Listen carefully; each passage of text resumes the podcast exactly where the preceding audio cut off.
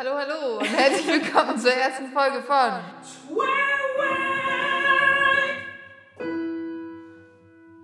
Sheesh. Krass, unser Adventskalender ist vorüber. Ja, echt krass und gut so. Ja. Ähm, ja, wir hoffen, ihr konntet damit ein bisschen was anfangen. Jeden Tag ein bisschen Tüch für euch.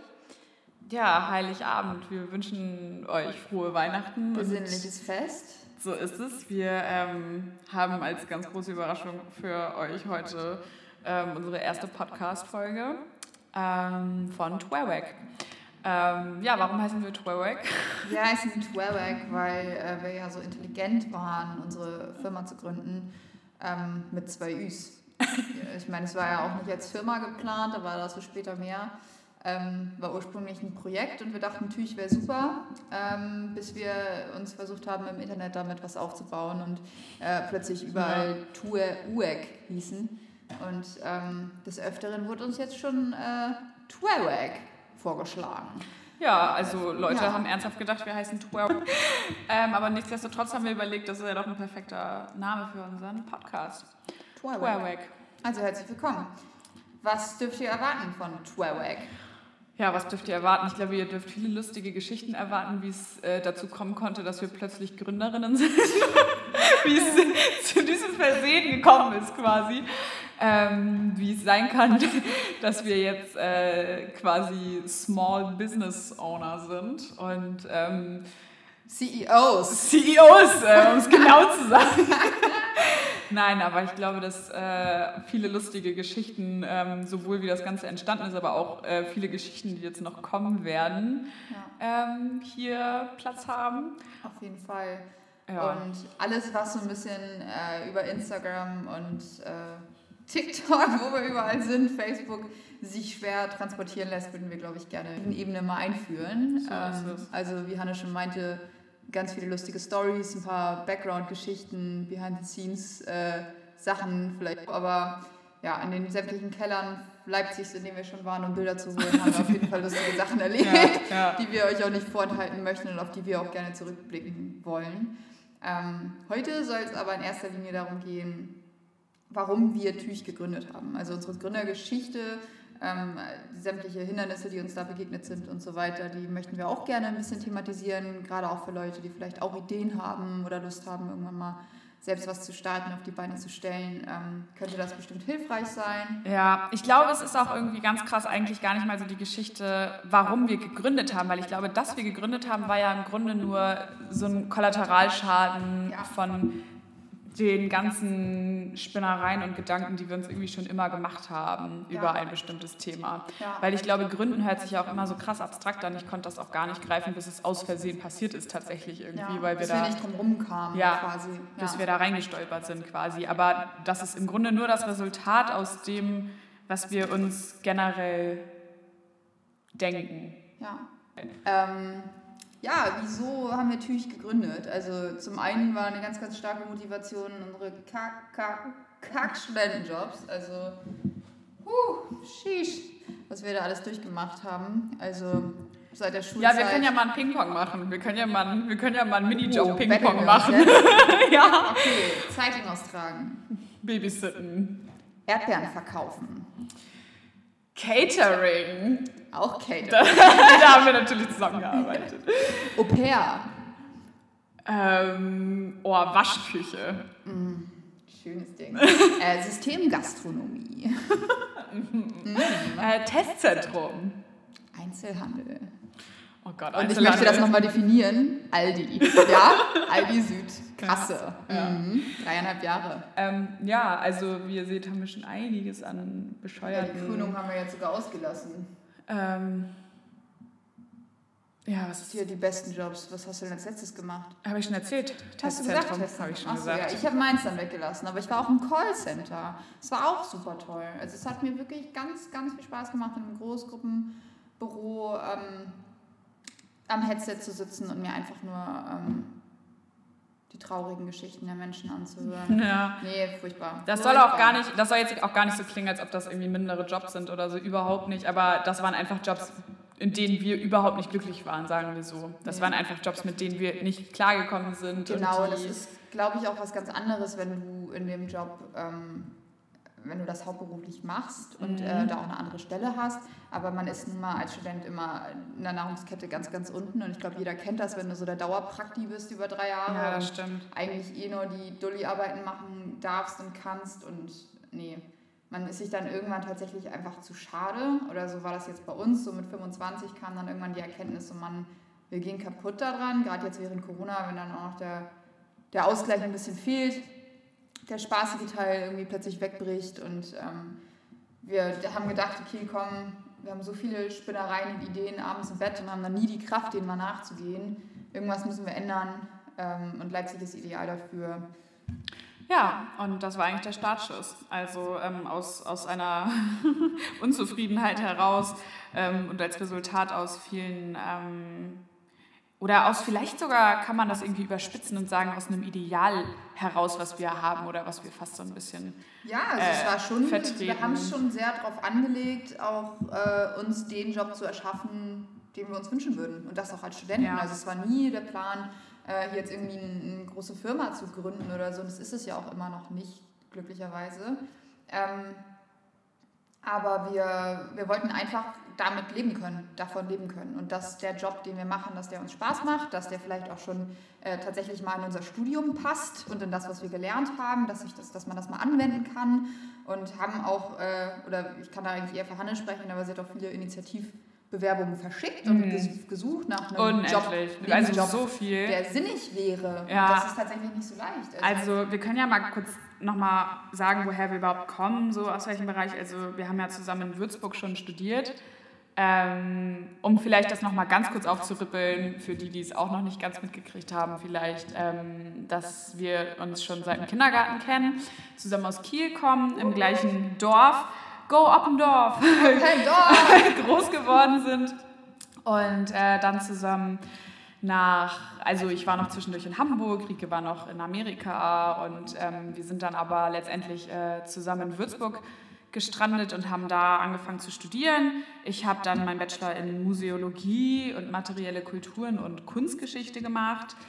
Ähm, genau, Rike. Ich habe äh, Germanistik studiert und Kunstgeschichte und jetzt ganz äh, unauffällig versucht, den Fakt außer Acht zu lassen, dass ich nie meinen Bachelor dort gemacht habe.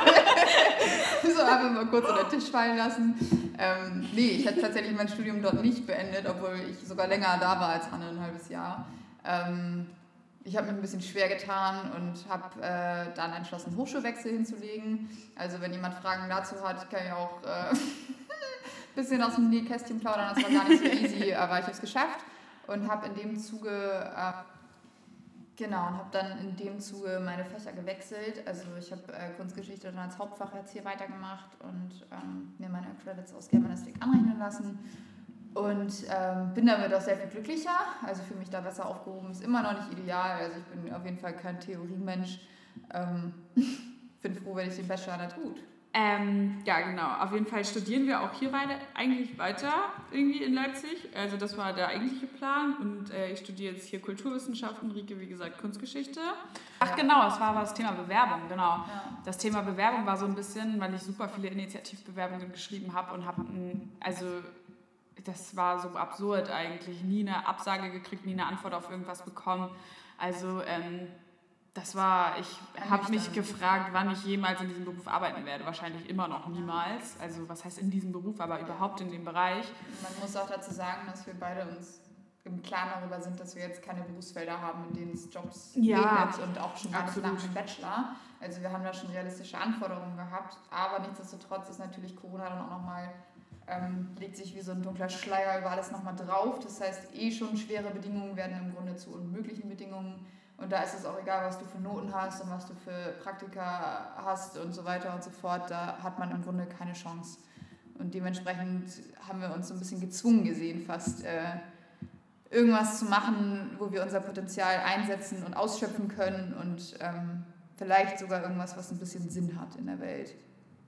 Genau, was uns zu unserem Punkt bringt. Endlich, Leute, endlich zu dem Punkt. Was ist, ist, denn unser Ideal? Was ist denn unsere Idee und warum ähm, ähm, ist das entstanden, was jetzt entstanden ist? Äh, also, ich glaube, da ist richtig, richtig, richtig, richtig viel Protest irgendwie mit drin. Ich ja. glaube, da ist ganz viel irgendwie Wunsch nach Veränderung drin, insofern, als dass wir einfach uns unheimlich für Kunst interessieren, für Kunstgeschichte, für ähm, alles, was irgendwie in diesem Bereich passiert, Kunstvermittlung und alles irgendwie drumrum.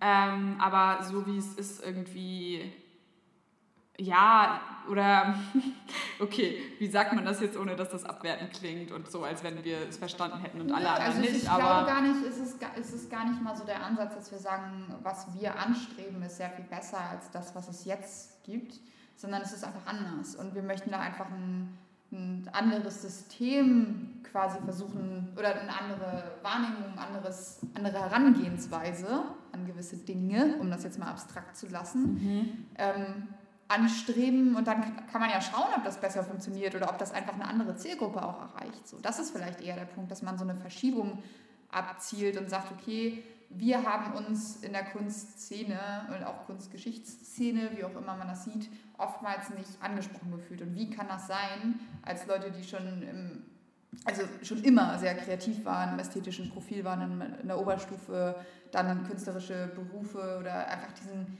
wie kann das sein, dass man selber sich da nicht wohlfühlt?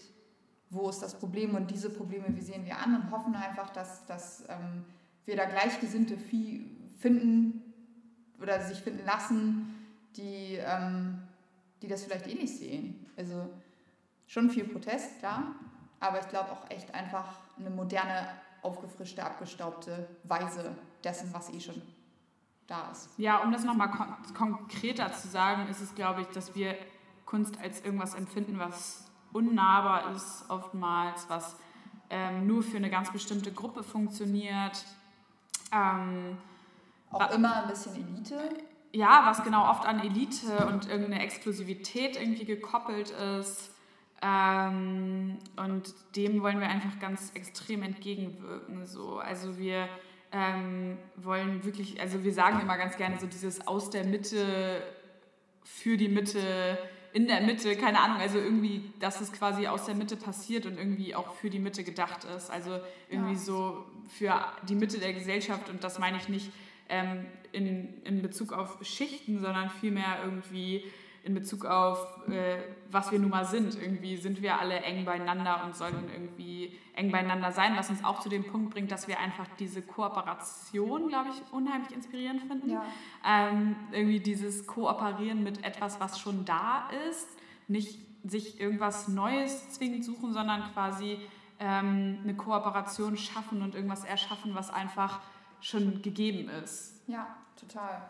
Und auch dieser, dieser Kontrast, dieses Zusammenspiel aus alt und neu, immer wiederkehrende Muster einfach hops nehmen und ähm, auch so einen gesellschaftlichen Kontext da irgendwie reinzubringen, automatisch in dem Moment, wo wir uns mit den Bildern beschäftigen. Was auch ein, ein wichtiger Punkt ist, der zu dem passt, was Hanna eben sagte, ähm, Kunst von der Mitte, für die Mitte, aus der Mitte, in die Mitte, wie auch immer, ist einfach, was wir machen, ist nicht perfekt. Wir haben das nicht gelernt, ähm, und viele fragen auch, ja, okay, was ist jetzt eure Qualifikation? Woher kommt ihr? Woher nehmt ihr euch das Recht, Kunst mhm. zu verkaufen? Woher nehmt ihr euch das Recht, mit diesen Bildern zu kooperieren, mit diesen großen Künstlern? Das sind oftmals Drucke, aber das ist irrelevant. Ähm, das sind nun mal alte Meisterwerke, mit denen wir in Kontakt treten. Ähm, spielerisch und auch äh, humorvoll. Und ich glaube einfach, dass Kunst immer durch dieses Elite-Denken, genau wie Musik, oftmals immer gleichgestellt wird mit Talent. Also du hast nur Berechtigung, wenn du wirklich Talent hast. Also wenn, wenn ein Kind jetzt Fußball spielt, würde keiner äh, als erste Frage stellen, bist du gut? Da kommt vielleicht, okay, welche Position spielst du oder in welchem Verein spielst du, aber nicht, bist du gut. Wenn du sagst, du malst, dann ist immer direkt, oh, kannst du gut malen. Wenn du sagst, du singst, fragt direkt jemand, kannst du gut singen? Das sind so Elite-Dinger, die kosten in der Regel einfach viel Geld, die sind nicht für jedermann zugänglich, ähm, die sind nicht so öffentlich. Das, äh, da ist immer so ein Stigma dabei, du musst gut sein, um die Berechtigung zu haben, das zu machen. Das zieht sich dann durch bis Kunsthochschulen. Wenn du einen kreativen Beruf ausüben willst, dann musst du in der Regel eigentlich ein, ein Mensch aus einer ganz kleinen Gruppe sein, der das Glück hat, an so einer Schule angenommen zu werden und da ist immer Talent im Spiel, um da reinzukommen. Und das ist auch okay. Aber es fehlen einfach die alternativen Angebote. Jeder darf malen, der da Lust drauf hat. ja, und das ist ja nicht normal. Sein. Das ist auch einfach das komplette Kreativsein in jeder Hinsicht genau. so. Ja. Also wenn du Bock hast, eine Skulptur zu bauen, dann do it so. So ist es. Und das ja. haben wir einfach gemerkt, dass uns da das Angebot tatsächlich fehlt. Und ähm, ja, wir haben es einfach gemacht. Und das ist auch unsere Antwort, wenn uns jemand fragt, was ist die Qualifikation. Wir machen es halt. Also wieso, dürf, wieso sollen wir das nicht dürfen? Wieso sollten wir das nicht machen? Wenn wir da Spaß dran haben, wenn Leute uns Ich glaube, das ist ja genau der Protest. Ja, genau, das ist ja genau das, das, das ist ja genau der Protest, glaube ich, irgendwie echt dahinter. Dieses so, ähm, das ist ja das, was sich in den Bildern widerspiegelt. Dürft ihr das? Ja. Dürft ihr da einfach was drüber malen? So, ja, warum denn nicht? Ja. Also, wir haben fast nie ein Original. Ähm, das sind Drucke, das ist, als ob du dir ein Poster kaufst und da was drüber malst, also warum nicht? Weil das irgendwie im Original mal ein Rembrandt gemalt hat? Halt nicht so. Also irgendwie fand ich es auch ganz witzig, weil jemand mal gefragt hat, ja, ähm, ja, wenn ihr die Mona Lisa hättet, dann würdet ihr da ja auch nicht einfach was drüber malen. Und wir haben uns angeguckt und eigentlich beide relativ gleichzeitig gesagt, ja, aber wer sagt, dass wir das nicht machen würden, wenn wir die hätten? Also das ist jetzt überspitzt, äh, ich hoffe, das verstehen alle, aber ähm, Klar, wir haben ja trotzdem einen Sinn für, für Wert und für, äh, für Kunst, also Kunstgeschichte. Also wir, wir haben da beide ein unheimlich hohes Interesse und äh, ich würde auch behaupten, mittlerweile ein ganz gutes Basiswissen, auf das wir da zurückgreifen können. Also es ist nicht so, dass wir da irgendwie ähm, wild einfach über Sachen rüberkleistern, sondern im Gegenteil, wir versuchen einfach, und das ist der, der Motor dahinter, der quasi unabhängig von der, von der Ursprungsidee das immer wieder antreibt, ist einfach man, die Bilder gibt's, die gibt es überall. Die liegen in Kellern. Wir haben wirklich teilweise richtig wunderschöne alte, uralte Holzrahmen, die schimmeln, weil die einfach feucht gelagert werden. Ähm, wir kriegen die teilweise geschenkt, die werden uns vor die Tür gelegt. Wir sammeln Sperrmüll ein, da liegen wirklich originale Ölgemälde einfach an der Straße im Regen. Ähm, also es, das sind in der Regel wirklich Bilder, die, die gibt es und die gibt es in schlechten Zuständen zu Genüge und ähm, die werden auf lang oder kurz im Müll landen. Ja, absolut, so. absolut. Und das ist das Ding, das gibt uns natürlich noch mehr die Berechtigung und den Freifahrtschein damit auch Sachen zu machen, die ein bisschen radikaler sind. Einfach weil, was ist würdeloser, das im Müll verrotten zu lassen oder es einfach in einer modernen Art und Weise wieder an die Wand zu hängen. Ja, so, so ist es. Und ähm, ich finde es eigentlich ganz spannend so, weil es zwingt dich zu einer Kooperation und ähm, dieses mit dem vorhandenen Arbeiten, was halt da ist. Also wie gesagt, wir können uns jetzt nicht aussuchen, was halt gerade dann nicht mehr gefragt ist und was halt quasi abfällt und ähm, für uns übrig bleibt und woran wir kommen. Und das ist ja keine Masse, die wir irgendwie äh, gängig jederzeit zur Verfügung haben, sondern wir arbeiten mit dem, was da ist. Und ich glaube, das ist an dieser Kooperation so interessant, weil es auch genau das widerspiegelt, was, glaube ich, immer mehr von uns verlangt wird. Wir müssen einfach kooperieren mit dem, was da ist, mit dem, wer wir sind, was wir machen, was äh, wir irgendwie brauchen. Ähm, und das äh, finde ich eigentlich super interessant, dass sich das auch so in der Kunst irgendwie eigentlich, oder dass das auch in der Kunst funktionieren kann. Und ähm, da kommt es eigentlich überhaupt nicht groß drauf an, was wir malen, wie viel, also, also für wen das irgendwie, ich finde das ganz krass unsere Message irgendwie hinter dem ja. Bild steht. Darin was, was liegt auch die eigentliche Kreativität in dem, was wir machen. Ja, genau. Die liegt nicht darin, ja, welche genau. Farbe wir wählen und auf welchen Wissenschaften wir das beruhen oder dass wir Kunst gelernt haben oder so, ähm, sondern das liegt wirklich in der Idee, diese Bilder denen ein neues Leben zu geben. Und das geht viel, viel tiefer, als wir bisher auf Social Media teilen konnten und äh, überhaupt können. Also weil da sind so viele Arbeitsschritte involviert, die wir, egal wie transparent wir das versuchen zu gestalten, niemals alle auf einen Schirm bringen können. Und umso wichtiger ist es, dass wir, dass wir quasi ähm, jetzt auf diesem Wege über die Podcasts ein bisschen verschiedene Einblicke da rein geben und auch zeigen, das kann jeder. Wir können das. Wir haben kein Kunststudium absolviert, wir haben es nie gelernt, wir haben nicht mal irgendwie einen Kurs gemacht.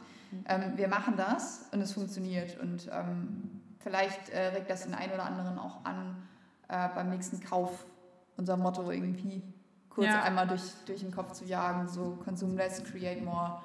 Vielleicht gibt es sowas schon oder irgendwas ähnliches, ähm, worauf man zurückgreifen kann. Vielleicht einmal irgendwie eine Suchmaschine benutzen, eBay Kleinanzeigen etc., Facebook Marketplace. Es gibt so viele Anlaufstellen, wo man wirklich äh, gut Sachen finden kann. Wir haben unseren kompletten Store so innerhalb von einer Woche gefüllt. Ähm, also ja, das als kleines anregendes Schlusswort vielleicht. Ja, absolut. Also das, das glaube ich auch. Ja, ich Darin, glaube, ja, die Idee ist die- eigentlich der. es, es ist eigentlich alles da, Leute. ihr müsst das nur äh, so kreieren, wie ihr das gerne hättet. Ich glaube, das ist eigentlich eine gute, gute Message irgendwie, die uns auch ganz gut äh, zusammenfasst und unser ganzes Projekt irgendwie. Aber jetzt nicht alle selber machen, ihr sollt schon noch unsere Bilder kaufen, ne? Also. Weil, wie wir schon gesagt haben, wir haben unsere Studentenjobs gekündigt und äh, Ja, äh, ne. Sind mit wehenden Fahnen aus dem Testzentrum und aus dem Kundenservice Center abgehauen. Also ja, freuen wir uns auf jeden Fall, wenn ihr ähm, Bock habt, weiterhin irgendwie ja, uns zu verfolgen. Und ähm, wir haben auf jeden Fall noch andere Projekte, die bald losgehen. Also bleibt gespannt. Und ja, wir äh, freuen uns, wenn wir bald mal wieder euch voll labern können. macht euch ein paar ist. gute Weihnachtstage, Ja. guten Rutsch ins neue Jahr und bleibt gespannt auf die nächsten Episoden von 12!